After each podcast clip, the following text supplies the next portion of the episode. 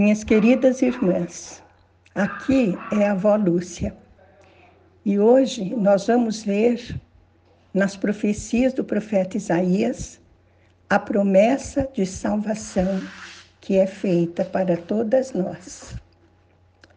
Isaías 35:1 diz assim: O deserto e a terra ressequida se rejubilarão. O ermo se encherá de felicidade e florescerá como a tulipa. Aí, Senhor, o Senhor está nos dizendo que o deserto, a terra ressequida, irão se rejubilar e que onde não tem gente haverá plenitude de felicidade e de florescimento, como o florescimento da tulipa. Esta é a tua palavra, Senhor. Mostra-nos, Senhor, o que o Senhor vai realizar em favor do teu povo. Hoje, nos dias que estamos vivendo, te pedimos em nome de Jesus. Amém. Minhas irmãs, nós vemos aqui uma promessa de renovação.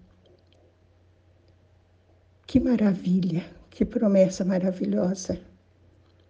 E essa só essa promessa só poderá ser cumprida através do poder do Senhor Deus.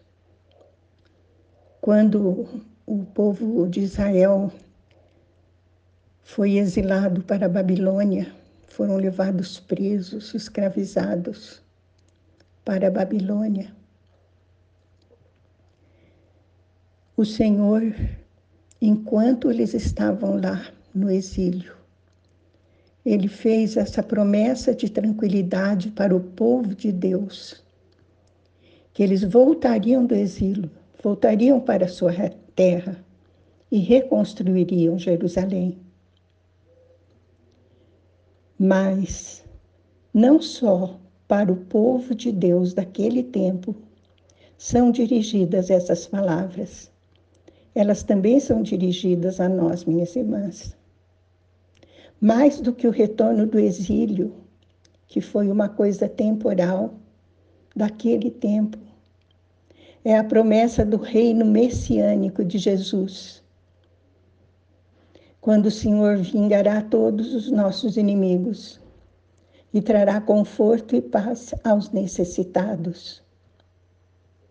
É a própria promessa de salvação para aqueles que creem e entregam a Jesus as suas vidas. É também a profecia para os tempos do fim, tempos que estamos, estamos vivendo, minhas irmãs, tempos conturbados. Estamos meio que desalentadas e sem rumo, porque nossos filhos estão recebendo uma influência nefasta dos tempos atuais, das pessoas que vivem neste tempo, e estamos perdendo a confiança nas pessoas, porque o mal está aumentando, está recrudescendo, as pessoas não têm mais ética nem moral. Poucos são aqueles que conservam, conservam a sua integridade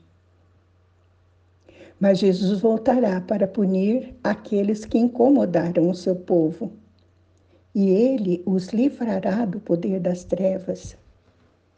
Vejam, minhas irmãs, nós temos que confiar que, apesar das dificuldades, o Senhor nos prometeu que estaria sempre conosco até o fim dos tempos. E ele prometeu também que aquele que se abriga no esconderijo do Altíssimo estará protegido sob as suas asas. No versículo 1 que lemos, o profeta diz que o deserto e a terra ressequida se alegrariam, que o ermo exultaria e floresceria como o narciso ou como a tulipa. A profecia é que o Messias trará alegria aos corações endurecidos, secos e sem vida, como também colocará fim à solidão interior e à sede da alma do seu povo. Assim como acontecerá como um florescimento aos lugares solitários e áridos. E na esterilidade, Jesus traria fertilidade e florescer como a tulipa, ou como as rosas perfumadas e solitárias que crescem em solos úmidos, perto de lagos, e florescem na primavera. Isaías, cheio de júbilo, diz no capítulo 25, versículo 9: E naquele dia todos levantarão suas vozes para dizer: Vede, este é o nosso Deus. Nele esperávamos nós, certos de que nos salvaria, e de fato nos salvou. Este é Yahvé.